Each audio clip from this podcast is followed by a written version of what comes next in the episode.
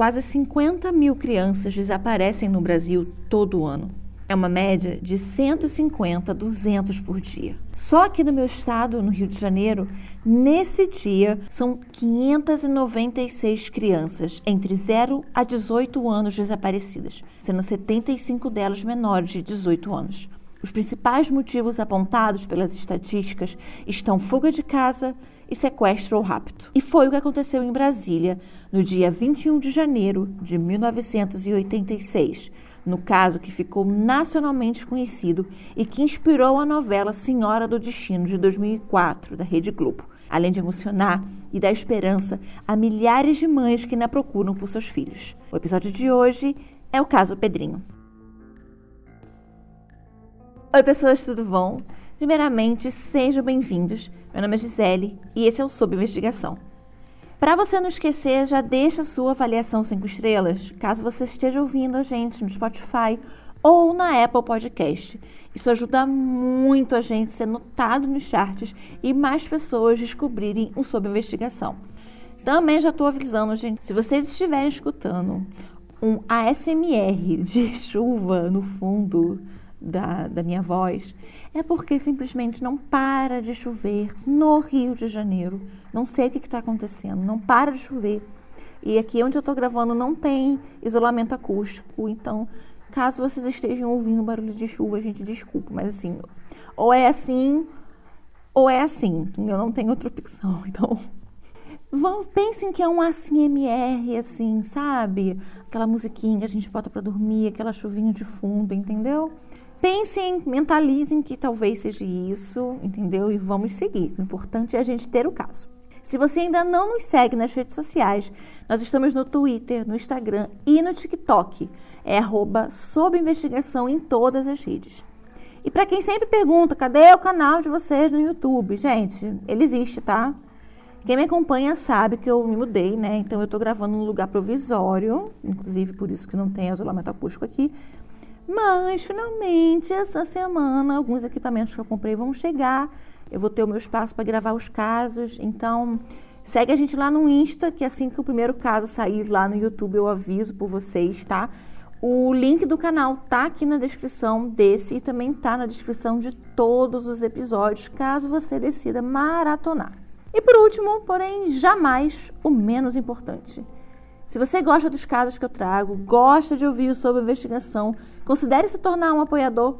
O podcast só pode existir se vocês me ajudarem. Sabe aquela máxima de a união faz a força? Então, é bem isso. Eu vou deixar linkado aqui na descrição a nossa campanha na Aurelo. Nós temos quatro níveis de apoio por lá e conteúdos exclusivos. Essa semana, inclusive, eu já vou liberar dois casos. Então, corre para lá para apoiar e saber quais são. Em novembro, eu quero gravar episódio com apoiadores, tá, gente? No nível investigador sênior, você está apto a participar da gravação de um episódio comigo. Então, se você quer ter experiência de ser um podcaster por um dia, ser um investigador comigo, entendeu? Passa uns, uns perrengues, entendeu? Venha ser um apoiador, é uma experiência incrível. Os nossos apoios começam com três reais. Agora, claro, se você não puder ter esse compromisso mensal, ouça os episódios lá pelo Orelo. A cada reprodução, eles remuneram a gente simbolicamente. Então, compartilha nas redes sociais que você está ouvindo sobre investigação, é, marca a gente, tá? Toda ajuda, seja como for, é válida. Agora chega de enrolação, necessária, porém um pouco longa. Caso alguém citado nesse episódio queira, por qualquer motivo, entrar em contato, envie um e-mail para sob.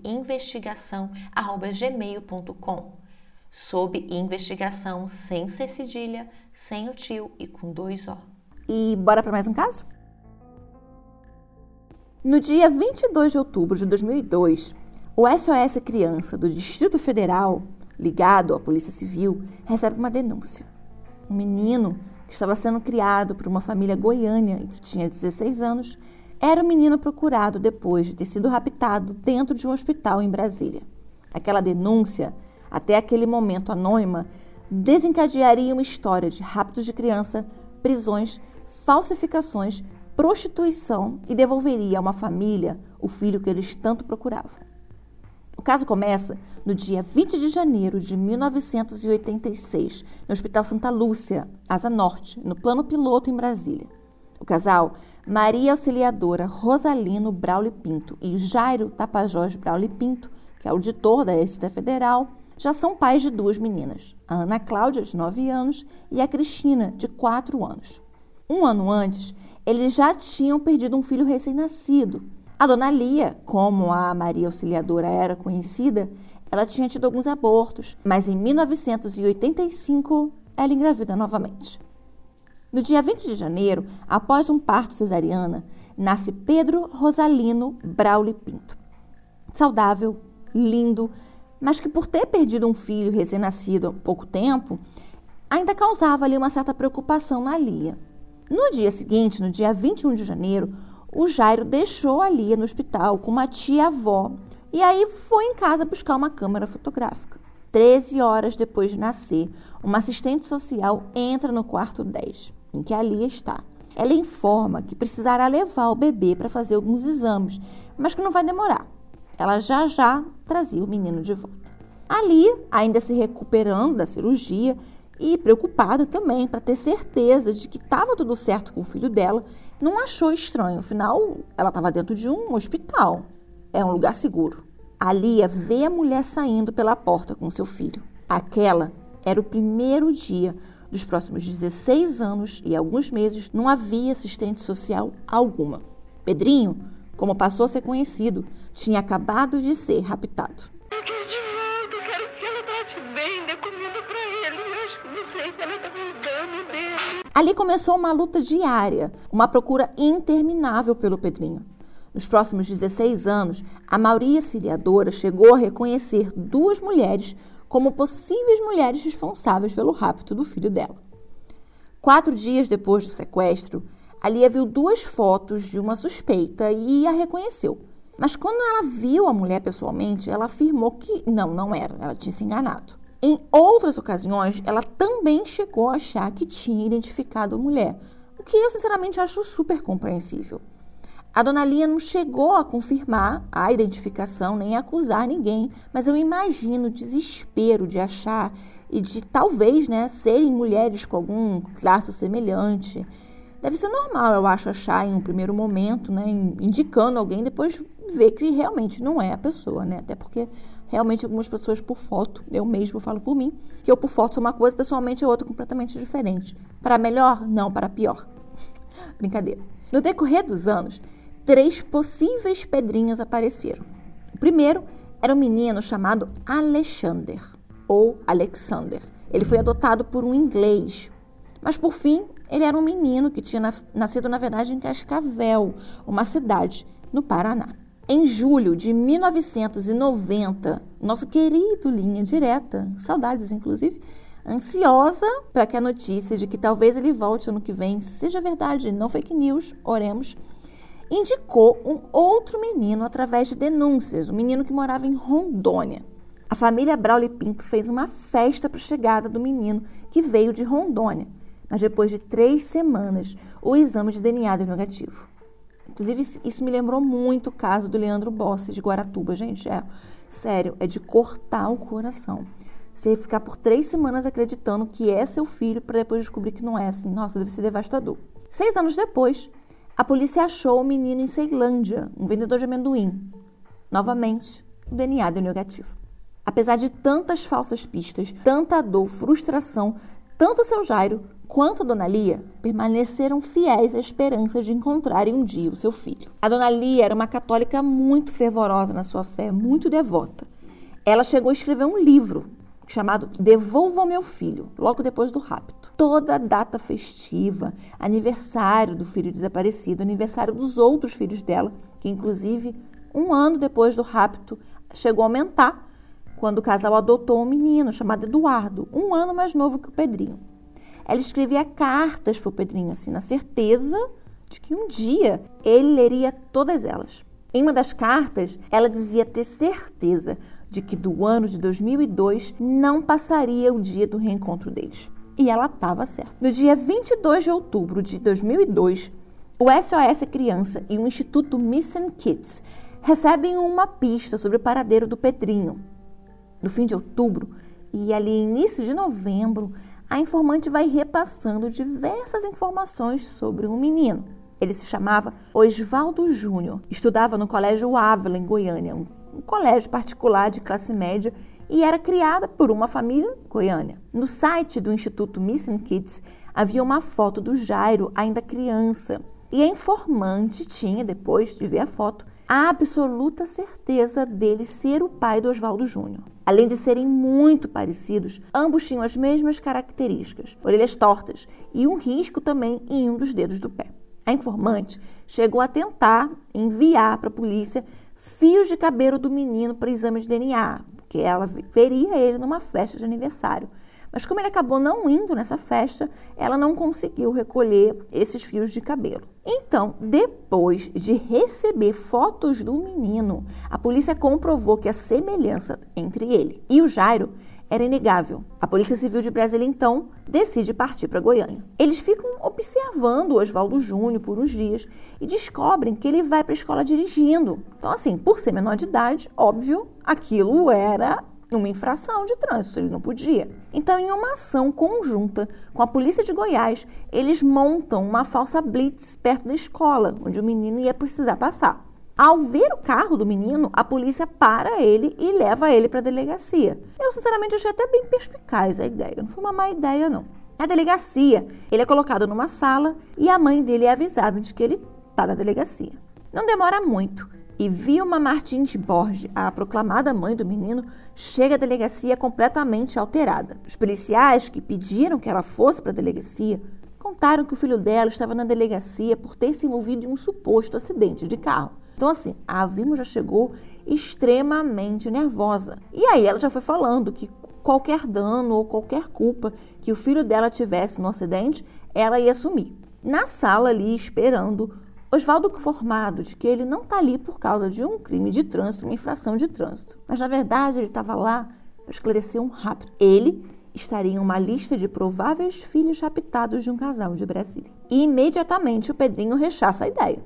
Ele não era nenhum menino raptado. Sua mãe era a Vilma. A Vilma se nega a falar com qualquer pessoa antes de ver o filho dela. A polícia então avisa a ela o real motivo deles estarem ali: o rapto acontecido em janeiro de 1986. A Vilma, claro, nega tudo. Nega que o filho pudesse ser esse menino chamado Pedro. Ela veementemente diz que Oswaldo é seu filho legítimo, seu e do Oswaldo Martins Borges, falecido 30 dias antes, vítima de câncer, seu marido. Para confirmar, a polícia diz que um exame de DNA então precisa ser feito para esclarecer tudo.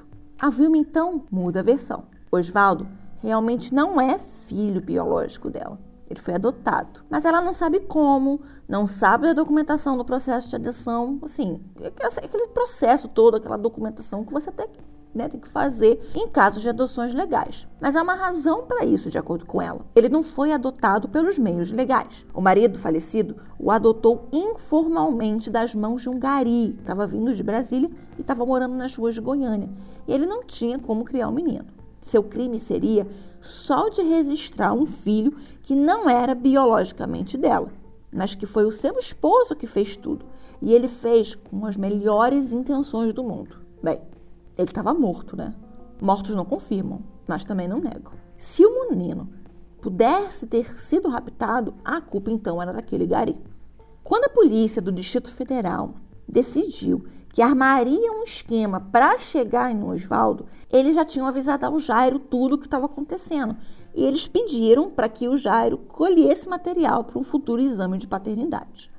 Preocupado ali em ser mais uma vez uma pista falsa, ele não conta nada para Dona Lia. Ele conversa com o Laércio Bessa, que na época era o delegado da Polícia Civil e depois virou o diretor da Polícia Civil, colheu o material, mas tudo assim, sem que ninguém desconfiasse, ninguém soubesse mas não seria tão fácil. A princípio, o menino concordou em oferecer o material na delegacia porque ele estava certo de que ele era filho da mãe dele e do pai dele, a Vilma e o Oswaldo. Mas após ele conversar com a Vilma, né, com a mãe, em um lugar reservado, ele voltou atrás e se negou a fazer o exame.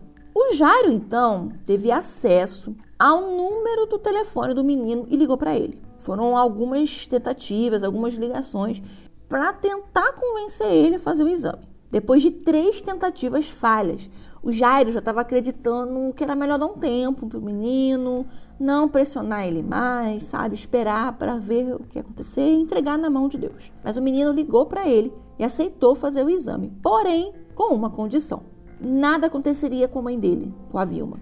Ele acreditava na mãe dele, na história dela e não queria que absolutamente nada acontecesse a ela. Sob essa condição, ele faz a coleta de material de acordo com ele, com o incentivo da própria Vilma. No dia 8 de novembro de 2002, às 6 da manhã, o Jairo recebe a notícia que ele aguardava há 16 anos e 10 meses. Seu filho havia sido encontrado. Oswaldo Júnior era o Pedrinho. Finalmente ele contou para Lia e ela não acreditou.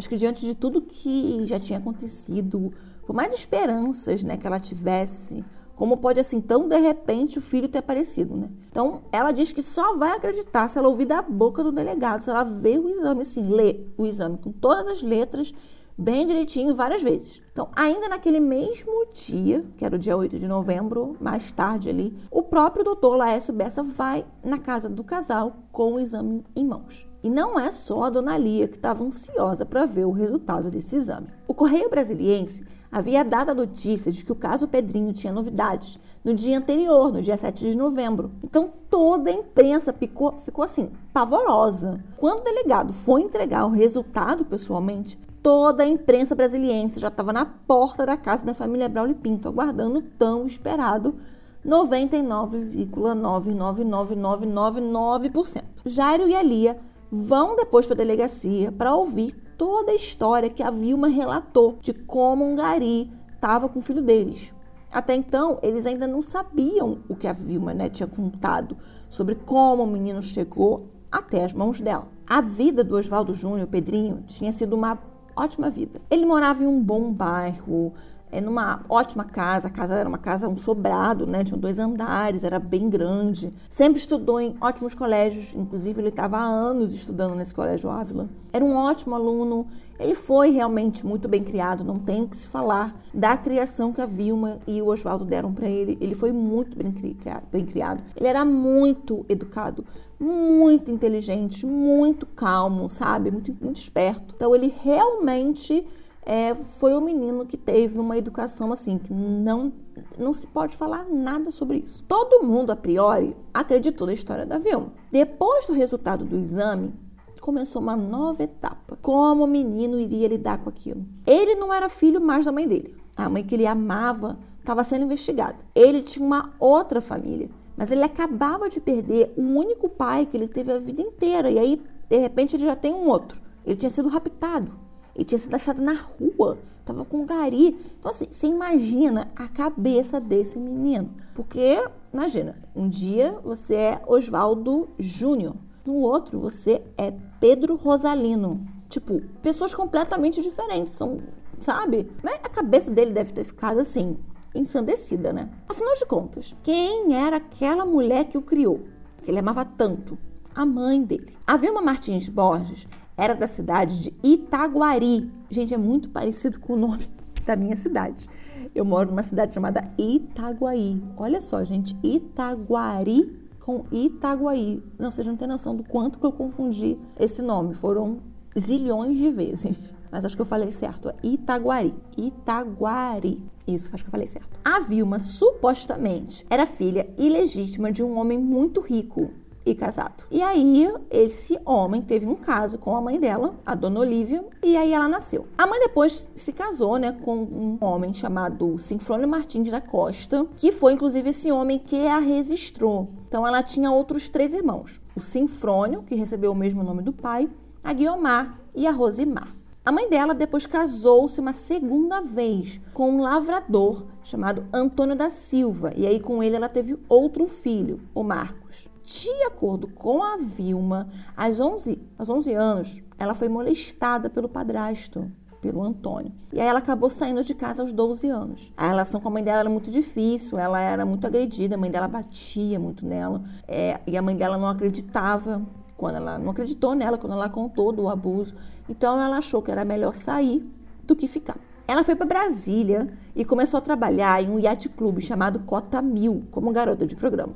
Foi nesse clube que ela conheceu Carlos Soares da Silva, dono de um restaurante. Eles se casaram e tiveram três filhas: Carla Beatriz, Patrícia Elaine e Cristiane Michele. O casal e as filhas moraram em São Paulo, em Curitiba e no Rio de Janeiro. Durante o tempo deles aqui no Rio, os dois, tanto Carlos quanto a Vilma, começaram a se trair. E aí eles se separaram. Isso já era nos anos 70. E aí ela voltou para Goiânia. E lá em Goiânia, ela abriu um bordel de luxo no, no, bairro chamado Feliz. E aí esse bordel era conhecido lá como Sobradão. No Sobradão, ela conheceu Jamal Rassi. Na época, ele era dono da segunda maior fortuna do estado de Goiás. Então assim, você vê que o bordel era realmente bem de luxo, assim, top. O Jamal já era casado, mas a Vilma viu ali uma oportunidade. Segundo seu primeiro marido, Carlos, a Vilma havia feito uma laqueadura em 1974, enquanto eles ainda moravam no Rio, logo após o nascimento da última filha deles. Mas ela engravidou do Jamal. Em 1979, ela alegou ter dado à luz uma menina, a quem ela deu o nome de Roberta Jamile. E aí a criança nasceu na cidade natal dela. Itaguari. Por anos, ela recebeu dinheiro do Jamal como forma de pensão. Algumas testemunhas dizem que ela, inclusive, o ameaçava, dizendo que se ele não desse né, o valor que ela queria, o que ela queria, ela ia contar para a esposa dele sobre a criança.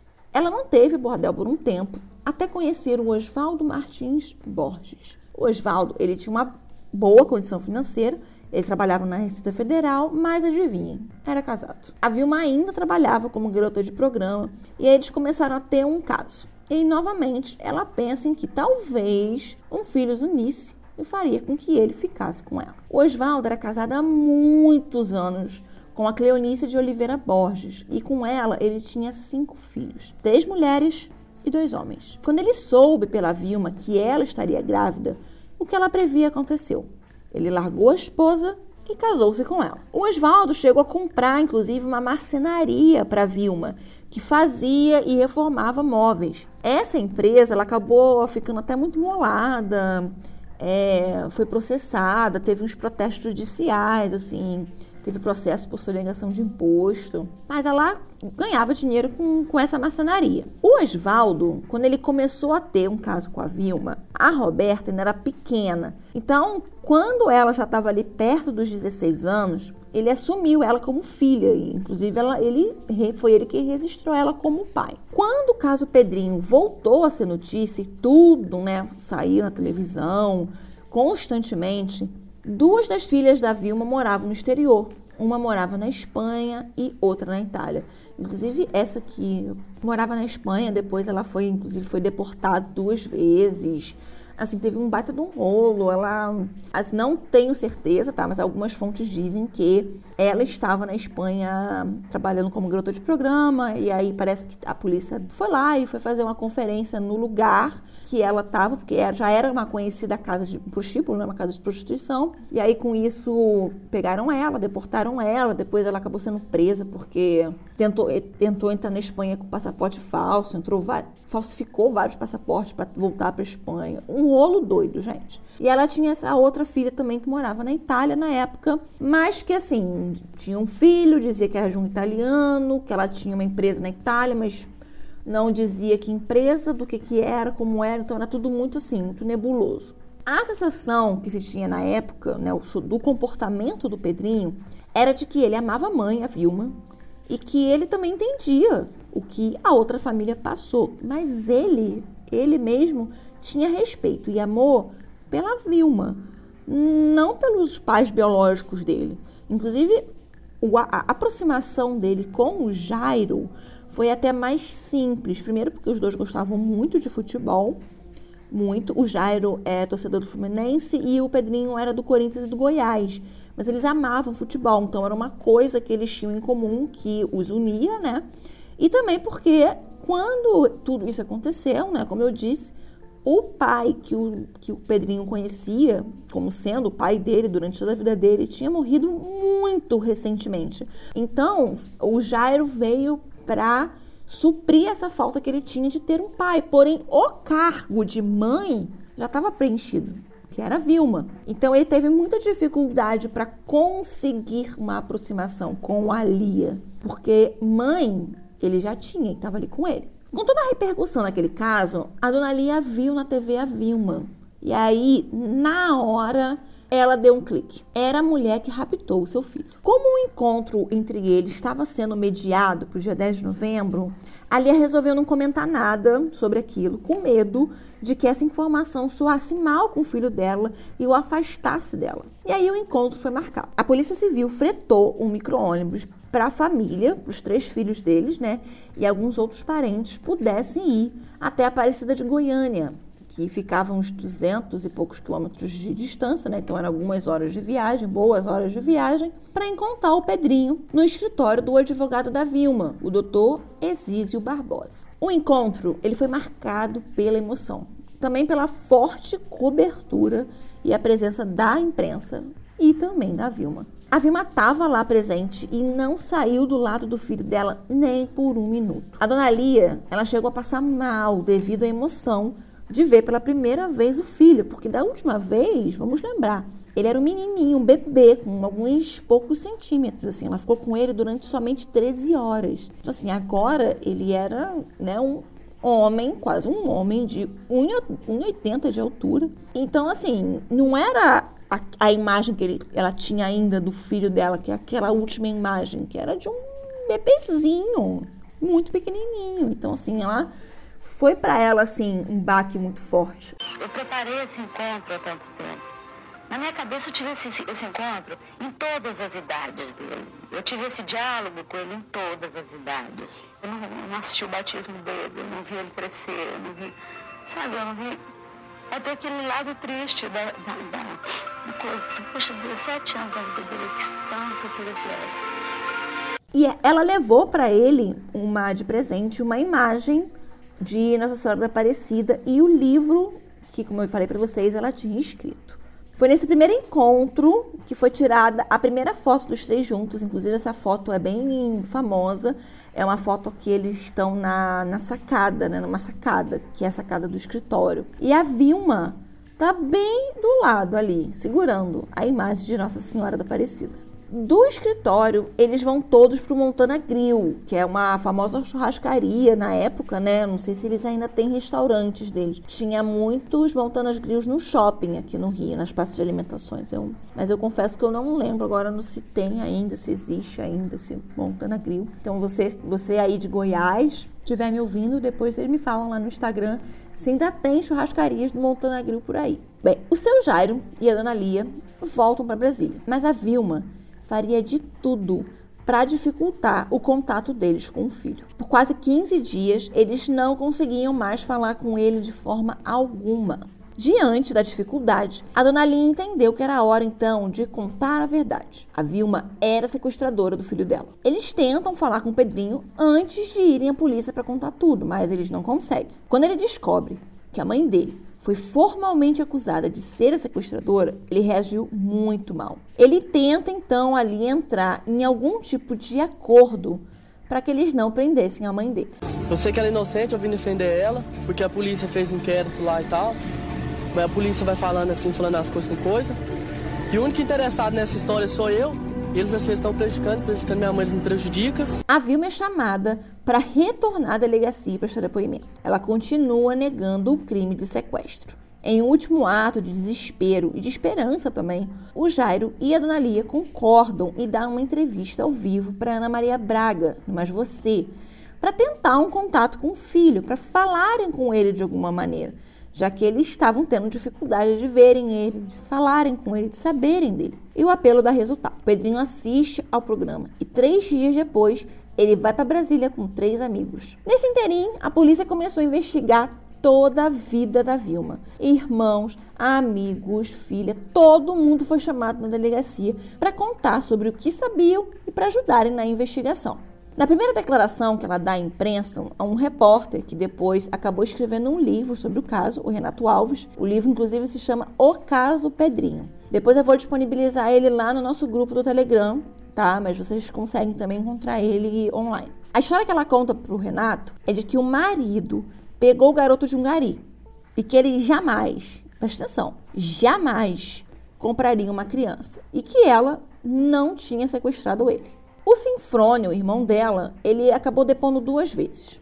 Na primeira, ele confirmou que em janeiro de 1986, ali no dia do rapto do menino, ele realmente tinha levado a Vilma alguns dias antes para Brasília, mas que ele não sabia nada sobre sequestro nenhum. No segundo depoimento, ele confirma que sim, ele levou ela em Brasília, ficou na porta do hospital esperando ela, mas que ele não sabia que ela estava lá para raptar uma criança. Quando ela chegou com o bebê, ele questionou ela sobre o bebê, inclusive ele foi questionando a ela o caminho inteiro. E aí, com isso, com a insistência dele em saber quem era aquela criança, eles acabaram brigando e essa briga acabou quase ficando física. E foi aí que eles pararam de se falar. Eles ficaram, tipo, anos e anos e anos e anos sem se falarem real. Mas se toda essa história já não estava confusa e bizarra, o depoimento da Guiomar, uma das irmãs da Vilma, acabaria por tornar o caso um roteiro de novela. A Guiomar conta que para que Oswaldo ficasse com a Vilma, ela precisava de um filho. Então, foi quando aconteceu o sequestro do Pedrinho. Mas o Pedro não era o primeiro. A Roberta Jamile também não era a filha da Vilma.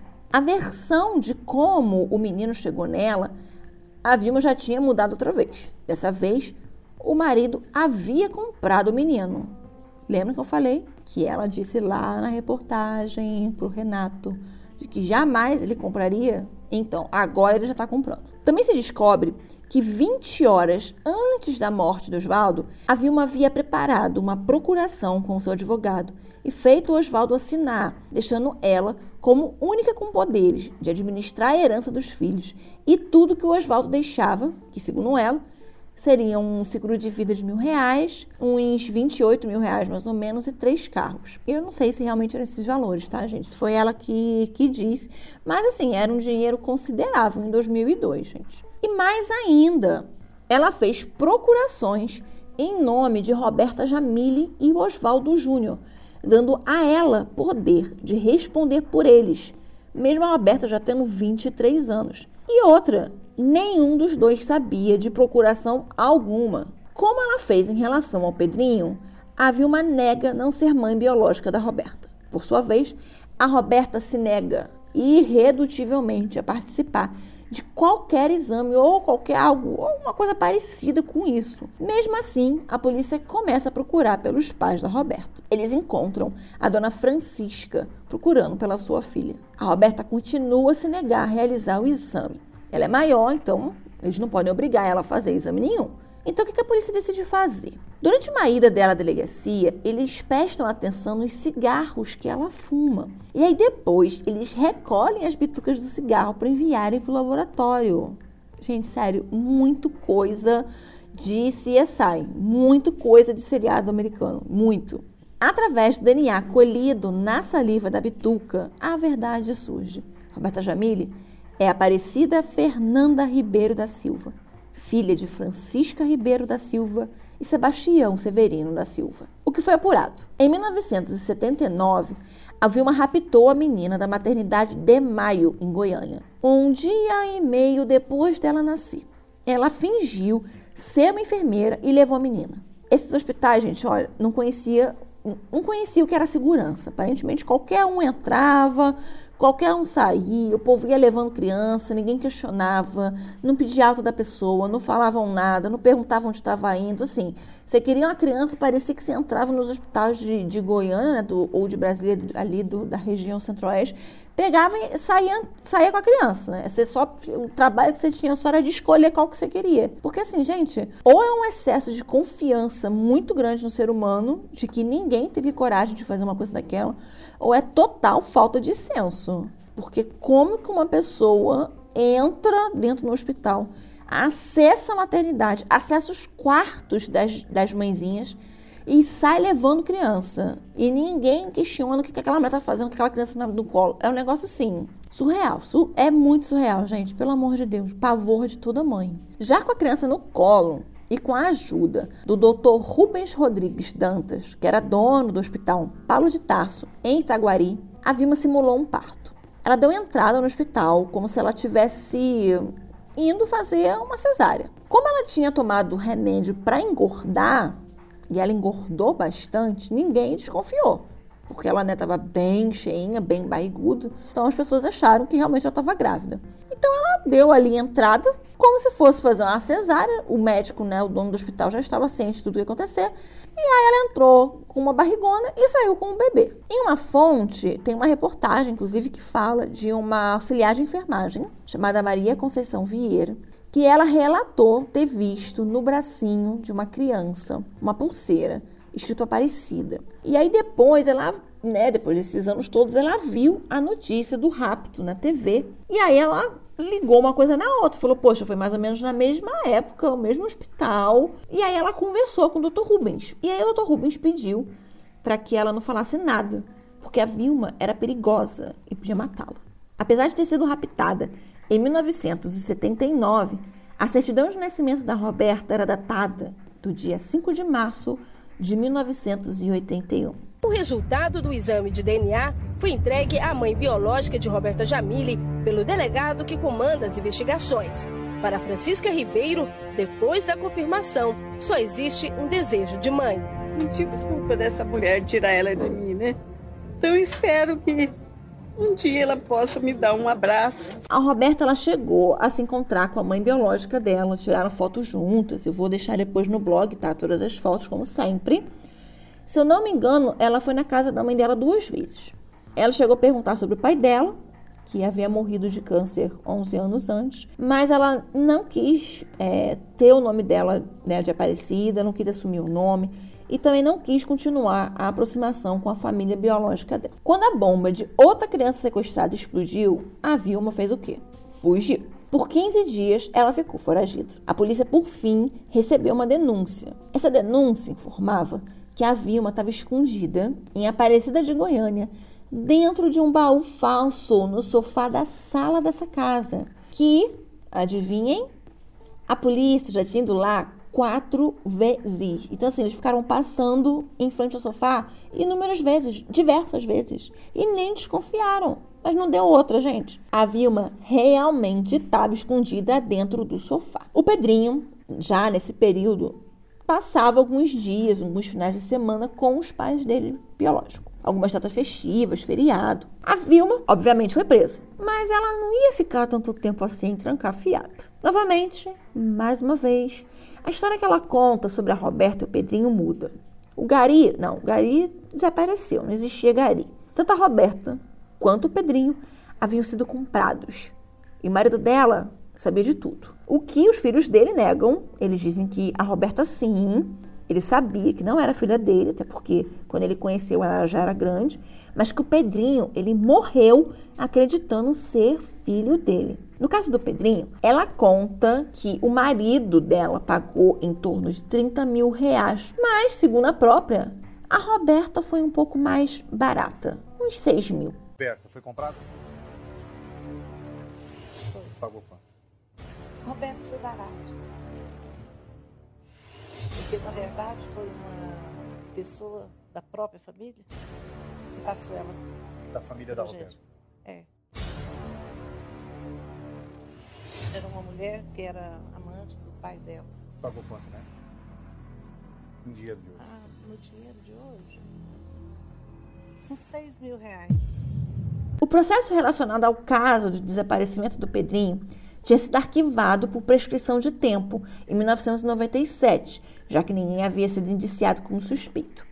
O delegado então precisava estudar uma maneira de como que ele faria para punir a Vilma pelos crimes que ela cometeu. Esse caso, gente, olha, judicialmente ele é muito complicado. Então, eu não vou tentar me estender muito nisso, porque eu precisaria estudar com calma o processo para entender o porquê de certas coisas. Então, eu vou contar as informações que são constantes nas fontes, tá? O tal advogado, o Exísio, ele pediu para sair do caso, alegando que a Vilma não teria mais condições de arcar com os honorários dele. Então, ela mudou de advogado. E isso, mudar de advogado, aconteceria outras várias vezes. A imprensa acabou descobrindo quem era a denunciante anônima, a que deu o pontapé inicial para tudo isso. Era uma neta do Oswaldo, Gabriela Borges, filha do Jorge, um dos filhos do Oswaldo. Algumas pessoas da família dele já desconfiavam de que o Oswaldo Júnior, como eles o conheciam, né, não era filho do Oswaldo. Mas era um assunto assim, sabe aquele assunto da família que é um meio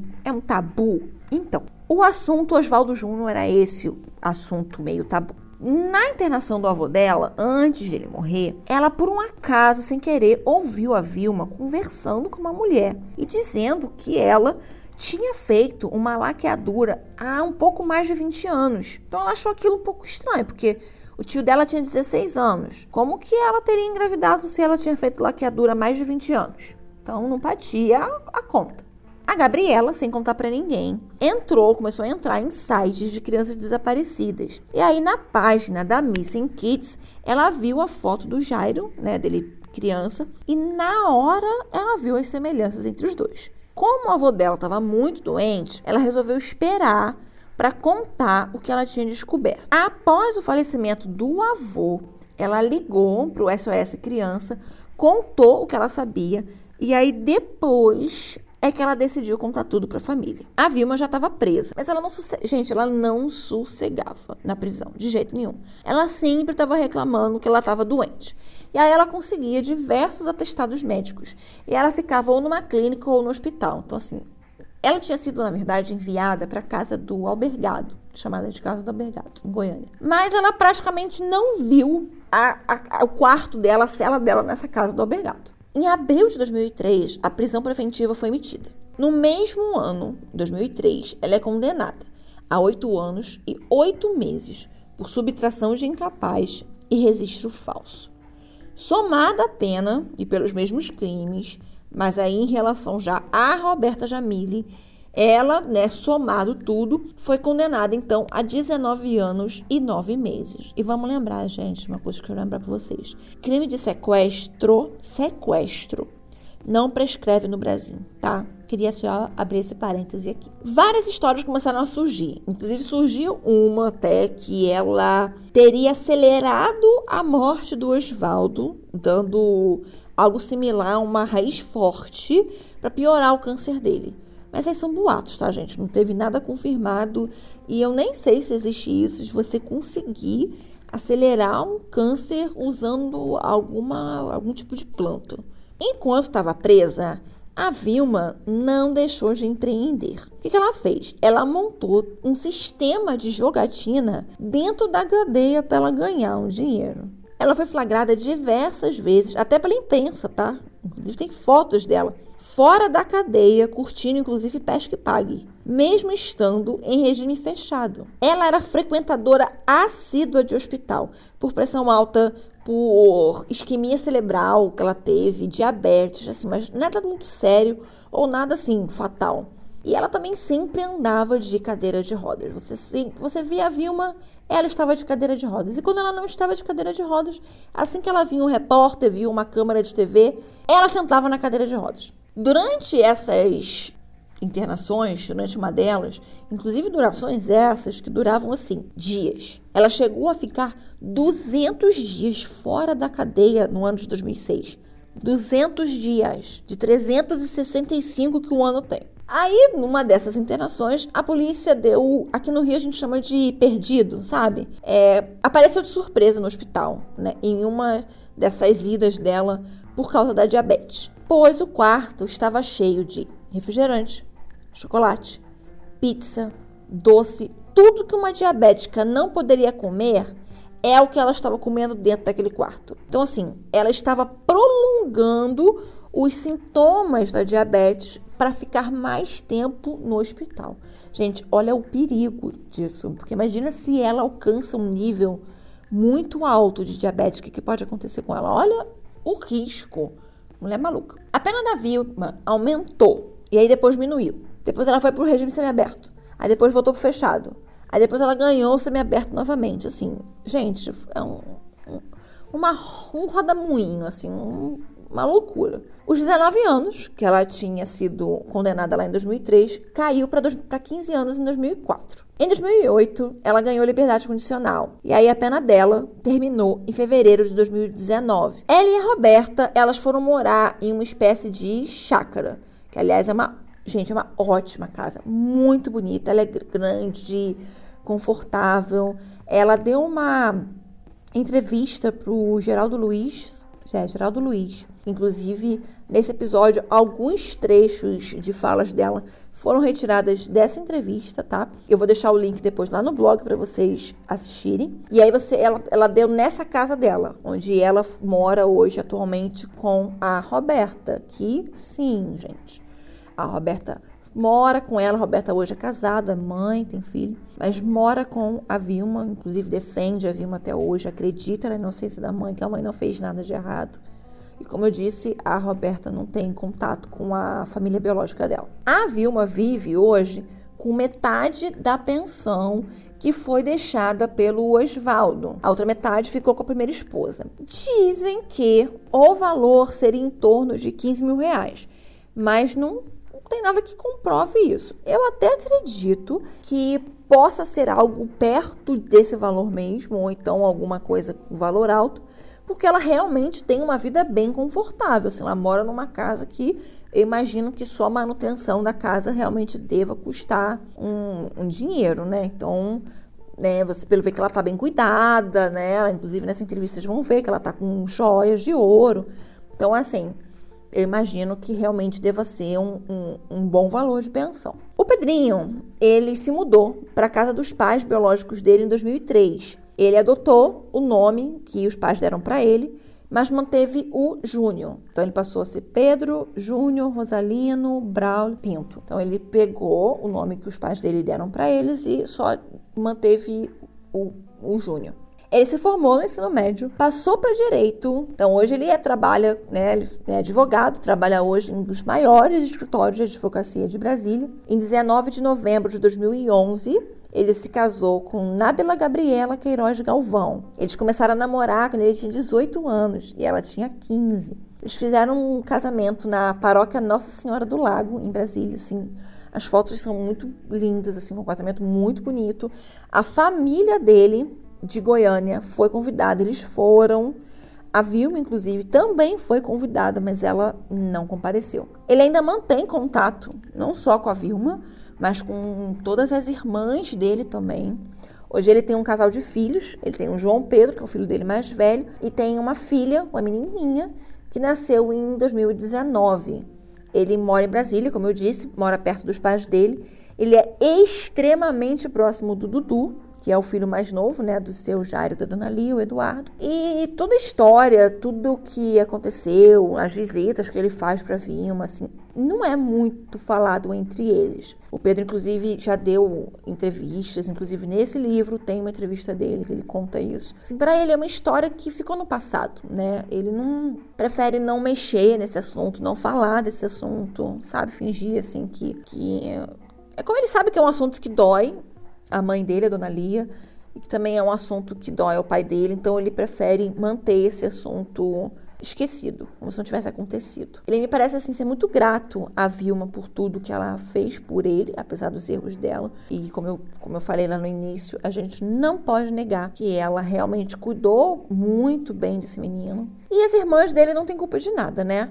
Ele, ele tem sobrinhos, né? Ele gosta muito das irmãs, gosta dos tios, então ele né? Não deixaram de ser a família dele. E eles também não têm culpa de nada, né? Não podem pagar pelo erro que não foram eles que cometeram. Esse foi o caso de hoje.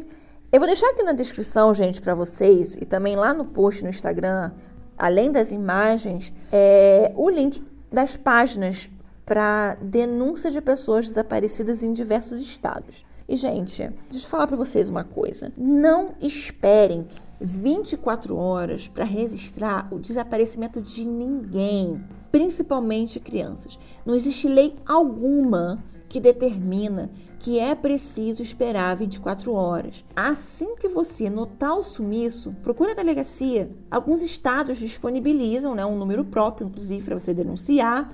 Tem os links, que são inclusive esses que eu vou deixar para vocês. Você pode fazer isso online, mas não espera. Cada minuto é muito importante.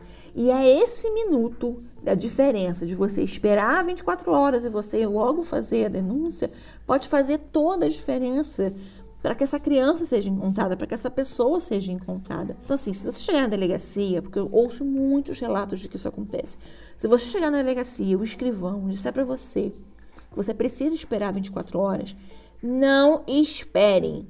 Exerça o seu direito. Não existe isso de esperar 24 horas. Acho que a gente precisa começar a combater esse mito que surgiu não sei de onde. Como eu falei para vocês, 50 mil pessoas no Brasil somem todo ano. Isso é muita gente. Então, quanto antes a denúncia for feita e a polícia começar a investigação, melhor.